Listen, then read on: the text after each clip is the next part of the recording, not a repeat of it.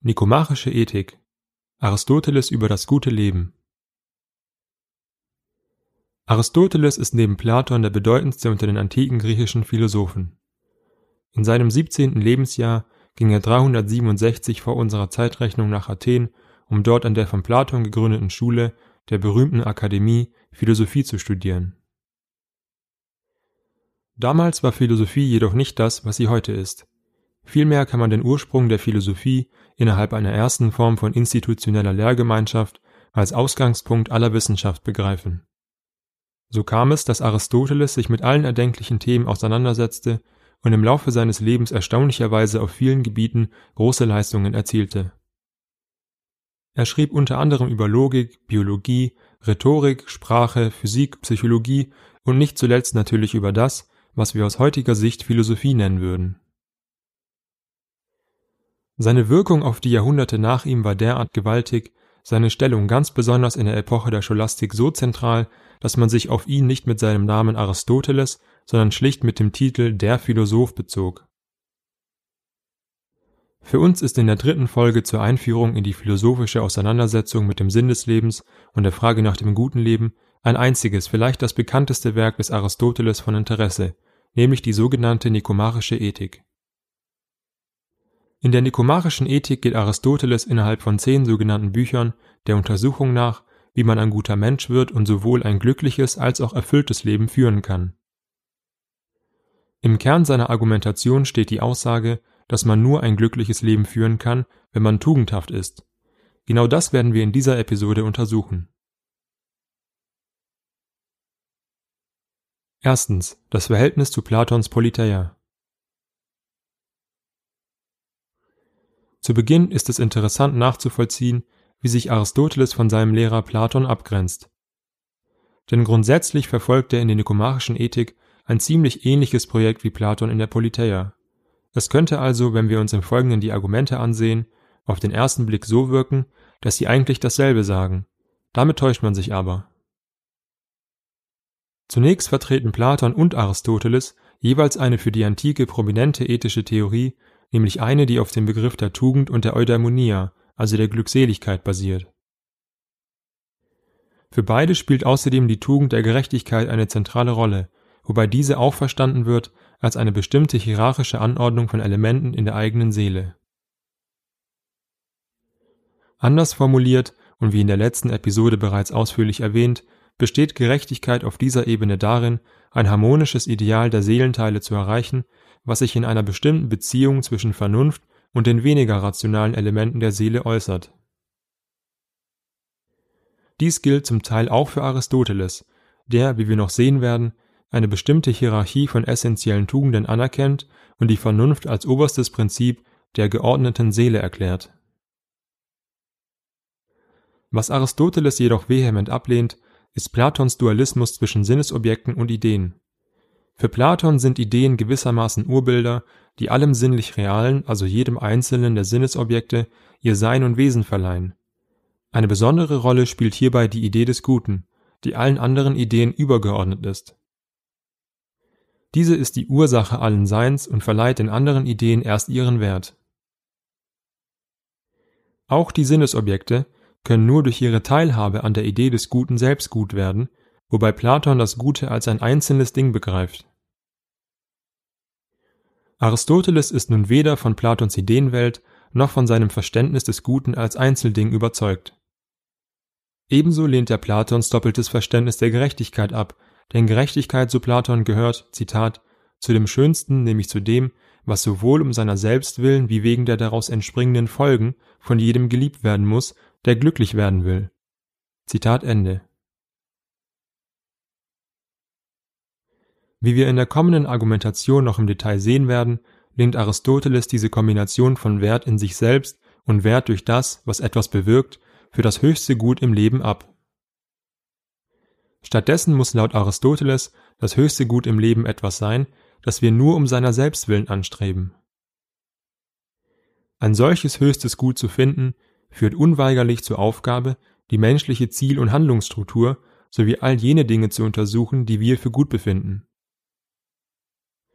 Aus diesem Grund beschäftigt sich Aristoteles in der Nikomachischen Ethik nicht nur mit der Beschaffenheit von Tugenden und der Ordnung der menschlichen Seele, sondern auch mit Themen wie Freundschaft, Wohlstand, Ehre, Verteilung von Ressourcen und dergleichen. Ein weiterer wichtiger Unterschied zwischen der nikomachischen Ethik und der Politeia ist folgender. Platon spricht vor einem skeptischen Publikum, das den einen Aspekt seines doppelten Verständnisses der Gerechtigkeit, nämlich dass Gerechtigkeit um seiner selbst willen gut ist, bezweifelt. Aus diesem Grund richtet er seine Argumentation darauf, diese skeptische Position zu kontern. Demgegenüber beginnt Aristoteles seine Untersuchung in der nikomachischen Ethik nicht vor einem skeptischen Hintergrund, sondern geht davon aus, dass der Leser keine Zweifel hegt, warum es gut und erstrebenswert ist, unter anderem gerecht zu sein. Sein Fokus liegt vielmehr auf der formalen und inhaltlichen Bestimmung des guten Lebens. Dieser wollen wir uns nun widmen, indem wir zunächst einige Grundbegriffe klären. Zweitens. Das aristotelische Naturverständnis. Im Zentrum der aristotelischen Philosophie steht der Begriff der Teleologie. Mit Zwecklehre übersetzt kann man die Teleologie als das Verständnis beschreiben, dass Handlungen und Entwicklungen im Allgemeinen auf ein Ziel hinstreben, das bei der Erfüllung dieses Ziels eine Verwirklichung der Handlung bzw. der Entwicklung bedeutet. So kann man sagen, dass die Handlung ein Haus zu bauen das Ziel anstrebt, ein fertiges Haus zu haben, oder die Entwicklung einer Pflanze das Ziel hat, Früchte zu tragen oder ein Baum zu werden, womit diese beendet wäre. An dieser Stelle zeigt sich nun mit aller Deutlichkeit zumindest ein wichtiger Grund, warum Aristoteles Platons Ideenwelt ablehnt. Wenn alles auf ein Ziel hinstrebt, dann muss es auch eine Ursache dieses Strebens geben, eine sogenannte Zweckursache als Teil der Zwecklehre. Bei Platon liegt die Zweckursache außerhalb der sinnlichen Welt in den Ideen. Aufgrund seiner Kritik an der Ideenwelt Platons, die wir hier nicht weiter ausführen, lehnt Aristoteles diese Vorstellung ab im direkten Kontrast argumentiert er dafür, dass die Zweckursache in den Dingen selbst liegen muss. Demzufolge hat jedes Lebewesen sein spezifisches Ziel und seinen spezifischen Zweck bereits in sich selbst und verwirklicht diese durch ein eigenes inneres Streben. Auf diese Weise kommen wir zu einem weiteren Kernbegriff, nämlich dem der Entelechie. Dieser beschreibt nun gerade jenen Zustand, welchen jedes einzelne Ding erreicht, wenn dessen Entwicklung bei seinem Endpunkt angekommen ist. Diesen Endpunkt der Entwicklung, den jedes Ding aus sich selbst heraus natürlicherweise anstrebt, bezeichnet Aristoteles als die Natur dieses Dings. Eben diese Natur eines jeden Dings stellt, sofern sie erfüllt wird, außerdem die beste Form dieses Dings dar, nämlich so, wie dieses Ding naturgemäß aufgrund seiner natürlichen Anlagen und seines natürlichen Strebens sein soll. Zuletzt noch ein Begriffspaar, das wir bereits bei Platon kennengelernt haben. Es handelt sich um das Ergon und die Tugend. Das Ergon bezeichnet die spezifische Tätigkeit oder Funktion eines Dings. So ist etwa das Ergon eines Helms, den Kopf des Trägers zu schützen und das Ergon eines Messers zu schneiden. Diese Erfüllung des Ergons ist jedoch in verschiedenen Abstufungen möglich. Es gibt gute und schlechte Helme, gute und schlechte Messer. Mehr dazu, wenn wir uns das sogenannte Ergon-Argument anschauen. Tugend oder einfach Gutheit ist der formalen Bestimmung nach eine Disposition und bezieht sich stets auf das Ergon. Tugenden auszubilden und zu verwirklichen bezeichnet im Grunde nichts anderes als der Entelechie nachzukommen, indem man nämlich seine spezifische Tätigkeit, also sein Ergon, auf gute Weise erfüllt.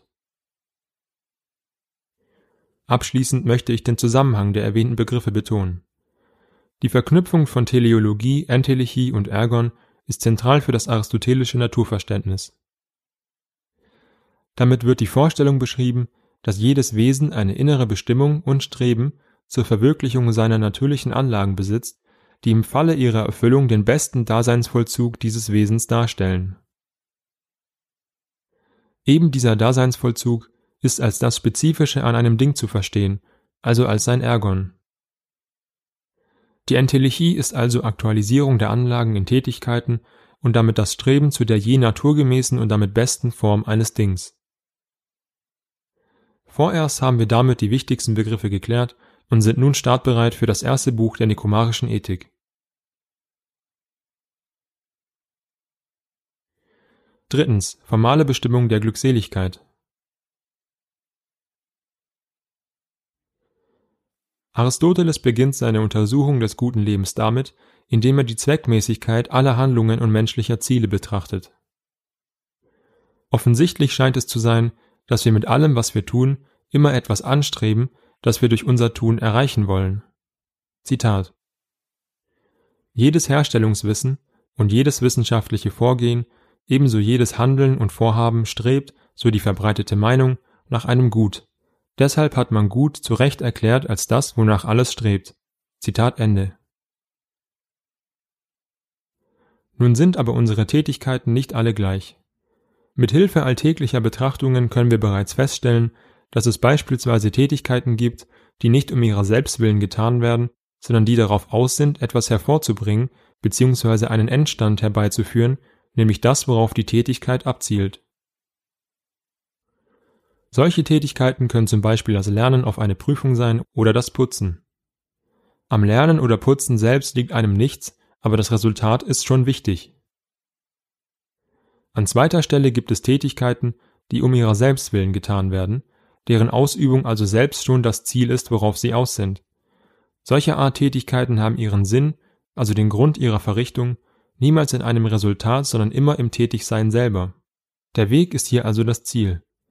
Für gewöhnlich verstehen wir unter diesen Tätigkeiten solche, die uns einfach Spaß machen, zum Beispiel Spielen, Tanzen, Gärtnern und dergleichen.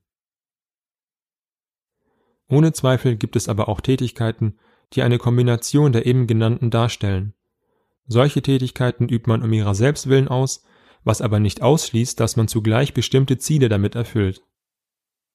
In jedem Fall ist durch diese Unterscheidung von Tätigkeiten klar, dass es so etwas wie eine hierarchische Struktur von Tätigkeiten und Zielen gibt. Die Idee ist folgende. Auf der untersten Ebene unserer Tätigkeiten und Ziele befinden sich solche, die wir nur deshalb ausführen, um eine andere Tätigkeit oder ein anderes Ziel zu erreichen. Wären aber nun alle Tätigkeiten und Ziele des menschlichen Lebens so beschaffen, dass sie stets auf die Erfüllung einer anderen Tätigkeit oder Ziels ausgerichtet sind, wäre das Leben gewissermaßen sinnlos, wir würden uns fortwährend im Kreise drehen, und keine unserer Tätigkeiten und Ziele wäre eine Erfüllung des menschlichen Lebens in sich selbst. Aber es gibt natürlich solche Tätigkeiten und Ziele, die an sich erstrebenswert sind, wie wir eben gesehen haben. Doch übliche Tätigkeiten, die unter diese Beschreibung fallen, wie etwa Spielen, Tanzen, Gärtnern und dergleichen, scheinen nicht allgemein genug, um als höchstes Endziel menschlichen Lebens gelten zu können. Was wir brauchen, ist ein oberstes, allgemeinstes Ziel menschlichen Strebens, das nur um seiner selbst willen gewollt wird. Aristoteles formuliert diesen Gedanken wie folgt. Zitat Wenn es nun für das, was wir tun, ein Ziel gibt, das wir um seiner selbst willen wünschen, während wir die übrigen Dinge um seinetwillen wünschen, und wenn wir nicht alles um eines weitergehenden Ziels willen wählen, denn auf diese Weise ginge der Prozess ins Unendliche, so dass das Streben leer und vergeblich würde, dann wird offensichtlich dieses Ziel das Gut und zwar das beste Gut sein. Zitat Ende. Wie muss also das höchste Gut des menschlichen Lebens, auf das alle anderen Ziele hindeuten, formal bestimmt werden? Aristoteles fasst hierfür aus dem bereits Gesagten drei Kriterien zusammen. Erstens besitzt das höchste Gut eine Selbstzweckmäßigkeit, zweitens ein unübertreffliches Maß der Güte und drittens eine autarkische Art. In anderen Worten wird dieses oberste Gut bzw. höchste Gut erstens nicht zum Zweck irgendeines anderen Zieles verfolgt, ist zweitens erstrebenswerter als alle anderen Ziele und hat drittens selbst völlig isoliert von allen anderen Gütern den größten Wert. Für ein solches Ziel halten wir nun gerade die Glückseligkeit, auch Eudaimonia genannt, die mehr bedeutet als der Begriff Glück in unserem heutigen Sprachgebrauch. Glückseligkeit wird von Aristoteles vorläufig bestimmt als ein gutes Leben samt gutem Handeln. Was man sich inhaltlich darunter vorstellen kann, betrachten wir im Folgenden. Viertens. Inhaltliche Bestimmung der Glückseligkeit. Zur inhaltlichen Bestimmung der Glückseligkeit setzt Aristoteles aufgrund seines teleologischen Naturverständnisses und der damit zusammenhängenden Vorstellung einer Selbstverwirklichung in Gestalt der Entelechie bei der spezifischen und wesenhaften Art menschlichen Daseinsvollzugs an. In anderen Worten setzt Aristoteles bei der Klärung der Frage, wie Glückseligkeit inhaltlich beschaffen ist, dort an, zu fragen, was die spezifische Tätigkeit des Menschen ist. Um dies beantworten zu können, führt Aristoteles ein bekanntes Argument ein, das schlicht als Ergon-Argument bezeichnet wird. Ziel des Arguments ist es, auf das Ergon des Menschen zu stoßen, denn wenn man nämlich weiß, was die spezifische Tätigkeit des Menschen ist, so folgt daraus laut Aristoteles auch ein Verständnis davon, was man als Mensch tun muss, um das bestmögliche menschliche Leben erreichen zu können. Das Ergon-Argument kann wie folgt rekonstruiert werden. Wir nennen einen beliebigen Gegenstand, beispielsweise einen Helm, gut genau dann, wenn er seine Funktion gut erfüllt im Falle des Helms also den Kopf des Trägers gut schützt. Dies lässt sich nun verallgemeinern. Jedes Ding einer bestimmten Art besitzt eine für diese Art spezifische Tätigkeit, ein Ergon. Um von einem guten Ding dieser Art sprechen zu können, muss es die für diese Art spezifische Tätigkeit gut erfüllen. Mit diesem ersten Schritt soll klar werden, wie die Gutheit im Allgemeinen und die Tätigkeit, welche es auch immer sei, zusammenhängen. Der zweite Schritt des Arguments besteht nun darin, das Ergon des Menschen genau zu bestimmen. Hierfür liefert Aristoteles mit Hilfe eines bestimmten Seelenmodells eine Antwort, das in der nikomachischen Ethik nur angerissen wird. Vollständig dargestellt findet man dieses in seinem Werk mit dem Titel De Anima, zu Deutsch von der Seele. Grob skizziert unterteilt Aristoteles die Seele in einen vernunftlosen und einen vernunftbegabten Teil. Der vernunftlose Teil umfasst das vegetative und affektbedingte Streben, während hingegen der vernunftbegabte Teil das vernunftgeleitete Streben samt der reinen und der praktischen Vernunft umfasst. Da Pflanzen jedoch auch einen vegetativen Seelenteil haben und Tiere den vegetativen und den affektbedingten, sind dem Menschen diese Tätigkeiten nicht eigen.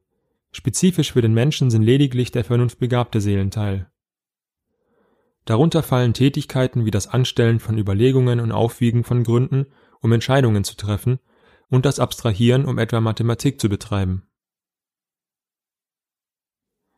Aristoteles fasst den ersten und den zweiten Schritt nun wie folgt zusammen, um zu bestimmen, was das Gut des Menschen ist, also sein Ergon. Zitat Wenn wir aber als die Funktion des Menschen eine bestimmte Lebensweise annehmen und zwar eine Tätigkeit der Seele oder der Vernunft entsprechende Handlungen, als die Funktion des guten Menschen aber, diese Handlungen aber auf gute und angemessene Weise zu tun, und wenn jede Handlung gut verrichtet ist, wenn sie im Sinne der eigentümlichen Tugend verrichtet ist, wenn es sich so verhält, dann erweist sich das Gut für den Menschen als Tätigkeit der Seele im Sinn der Gutheit. Zitat Ende. Anders gesagt ist das Gut des Menschen eine Tätigkeit gemäß der Vernunft. Dies ist eine erste inhaltliche Bestimmung der Glückseligkeit, die wir für ein besseres Verständnis nochmals schematisch betrachten sollten. Aristoteles beginnt mit der ersten Prämisse, dass jedes Wesen und jede seiner Handlungen ein Gut anstrebt. Dabei ist eine Annahme, dass jedes Streben sinnlos wäre, wenn kein Konvergenzpunkt existieren würde, er geht für diesen Zweck seiner Untersuchung also von einem solchen aus. Die zweite Prämisse lautet wie folgt. Jedes Wesen hat eine innere naturgegebene Bestimmung bzw. ein Streben zur Erfüllung seiner natürlichen Anlagen, was der besten Lebensform dieses Wesens entspricht. Dies ist gleichbedeutend mit der Entelechie, welche ein Gut darstellt, das ein Wesen anstrebt. Nimmt man den Begriff der Tugend hinzu, folgt aus der ersten und der zweiten Prämisse die vorläufige Konklusion. Die Entelechie korrespondiert mittels der Tugend mit dem Ergon eines Wesens. Die Verknüpfung der Glückseligkeit als höchstes Gut mit der vorläufigen Konklusion führt das Argument noch weiter. Die dritte Prämisse besagt, dass das Ergon des Menschen mit der Eudaimonia korrespondiert. Mit dem Ergon-Argument baut Aristoteles die vierte Prämisse auf, dass nämlich das Ergon des Menschen die Tätigkeit der Seele gemäß der menschlichen Gutheit ist. Damit gelangt man mit der dritten und vierten Prämisse zur endgültigen Konklusion, die wie folgt lautet. Eudaimonia ist die Tätigkeit der Seele gemäß der Vernunft Fünftens. Bedingungen für ein glückseliges Leben. Nachdem wir das Hauptargument und damit die Bestimmung des guten Lebens nach Aristoteles behandelt haben, sollten wir noch etwas mehr auf die inhaltliche Bestimmung der Glückseligkeit eingehen. Eine notwendige Bedingung für das glückselige Leben ist natürlich die Tugendhaftigkeit. Gleichzeitig ist es überaus wichtig anzumerken, dass Aristoteles Tugend und Eudaimonia nicht gleichsetzt.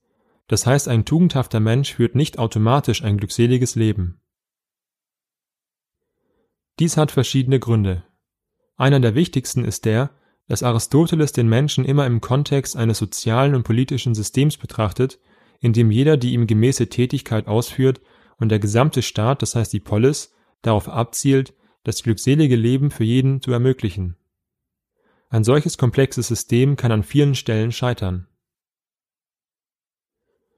Darüber hinaus sind die Bestimmungen individueller Tugenden bei Aristoteles völlig verschieden von beispielsweise Platons, bei Platon führt die Aufteilung der Seele in drei Teile, nämlich den Begehrenden, den Muthaften und den Vernünftigen, dazu, dass jeder Teil eine eigene Tugend erhält, die kennzeichnet, wann dieser Seelenteil sozusagen gut funktioniert.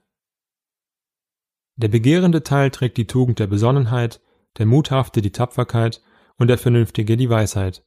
Die Gerechtigkeit als vierte und höchste Tugend kontrolliert das Zusammenwirken der Seelenteile. Bei Aristoteles ist das gute Leben nicht nur an die Beschaffenheit der eigenen Seele, man könnte auch sagen des eigenen Charakters geknüpft. In der nikomachischen Ethik macht er sehr deutlich, dass Glückseligkeit ein Zustand ist, der von viel mehr abhängt, darunter von Zeit, in dem Sinne, dass man nicht glückselig wird, wenn man nur einen Tag tugendhaft ist, aber auch von der Beschaffenheit des Staates, in dem man lebt, ja und sogar von den Anlagen, die man als Individuum jeweils von Natur aus mitbringt. Wahrlich glückselig zu werden, ist laut Aristoteles nicht leicht, ja für die meisten Menschen wahrscheinlich gar nicht möglich, weil zu viele Faktoren eine Rolle spielen, auf die man keinen Einfluss hat. Heißt das, dass praktisch niemand glückselig ist? Ja, zumindest wenn man Aristoteles Glauben schenken möchte und vom idealisierten Zustand der Glückseligkeit ausgeht. Aristoteles versteht das Zustandekommen von Glückseligkeit aber nicht binär, so dass man entweder glückselig sein kann oder nicht, sondern graduell. Wir können auf einer Skala von minimal bis maximal glückselig sein, wobei die Bedingungen zunehmend anspruchsvoller werden. Sehen wir davon einmal ab und gehen genauer auf die Tugendhaftigkeit selbst ein. Recht ähnlich zu Platon ist bei Aristoteles die Zuordnung der Tugenden zu jedem Seelenteil. Anstatt jedoch jedem Seelenteil nur eine Tugend zuzuschreiben, sind es bei Aristoteles mehrere. Es ergeben sich folglich zwei Hauptgruppen der Tugenden. Das vernunftgeleitete Streben korrespondiert mit den sogenannten ethischen Tugenden, die reine und praktische Vernunft mit den sogenannten dianoethischen Tugenden. In Summe gibt es etwa 20 Tugenden, wobei ihre genaue Zusammenstellung nicht eindeutig ist. Ethische Tugenden sind zum Beispiel Tapferkeit, Mäßigkeit, Großzügigkeit und Stolz. Im Allgemeinen beziehen sie sich auf die irrationalen und triebhaften Elemente menschlichen Lebens, um diese zu steuern. Sie bilden zudem stets eine Mitte zwischen Extremen in Bezug auf die jeweilige Person, die gemäß dieser Tugend handelt. Beispielsweise tapfer zu sein, bedeutet für verschiedene Menschen nicht dasselbe. Diese Eigenschaft der ethischen Tugenden ist unter der sogenannten Mesotes-Lehre beschrieben. Ethische Tugenden, so Aristoteles, bewegen sich immer auf einem Spektrum zwischen zwei Lastern, man könnte auch sagen, zwei extremen Verhaltensweisen. So liegt beispielsweise die Tugend der Sanftmut zwischen dem Übermaß des Jezorns und dem Untermaß der Unerzürnbarkeit. Alle drei bezeichnen einen bestimmten Umgang mit dem Affekt des Zorns. Die Tugend der Sanftmut beschreibt den richtigen Umgang mit Zorn und liegt in der Mitte in Bezug auf denjenigen, der die Tugend ausübt zwischen Jezorn und Unerzürnbarkeit. Die Mitte muss so bestimmt werden, dass sie die natürlichen Anlagen und insgesamt den Charakter des Handelnden berücksichtigt. So sind manche eher jezornig als andere. In diesem konkreten Beispiel muss deshalb die Handlung im Rahmen des Umgangs mit Zorn mehr durch eine bewusste Lenkung in Richtung Unerzürnbarkeit ausbalanciert werden. Die Idee bei der praktischen Umsetzung der Mesotes-Lehre ist genau diese. Um die Mitte zu treffen, müssen wir in jeder unserer Handlungen so agieren, dass wir auf die gegenteilige Abweichung von unserer Mitte abzielen. Wenn ich stets etwas zu tollkühn bin, muss ich versuchen, so zu handeln, wie jemand, der stets etwas zu feige ist, damit ich die Mitte treffe. So zumindest die Idee. Neben den ethischen Tugenden gibt es noch die dianoethischen. Zu diesen zählt Vernunft, die als einzige nicht erlernt werden kann, dann Weisheit, Wissenschaft und Klugheit. Dianoetische Tugenden haben keine Mitte und ordnen sich deshalb nicht zwischen zwei Extremen bzw. Lastern ein. Die jeweiligen Funktionen der dianoetischen Tugenden darzustellen, führt für unsere Zwecke zu weit, da es dabei um komplizierte Detailfragen der aristotelischen Ethik geht. Was uns interessiert, nämlich ein einführendes Verständnis in das gute Leben nach Aristoteles, ist unabhängig davon hoffentlich etabliert. All dies ist natürlich nur ein grober Abriss der aristotelischen Tugendethik. Tiefer in diese Materie einzutauchen, wäre einen eigenen Podcast wert. Oder noch besser wäre es, auch auf meine Empfehlung hin, die nikomarische Ethik einfach selbst zu lesen. Danke fürs Zuhören.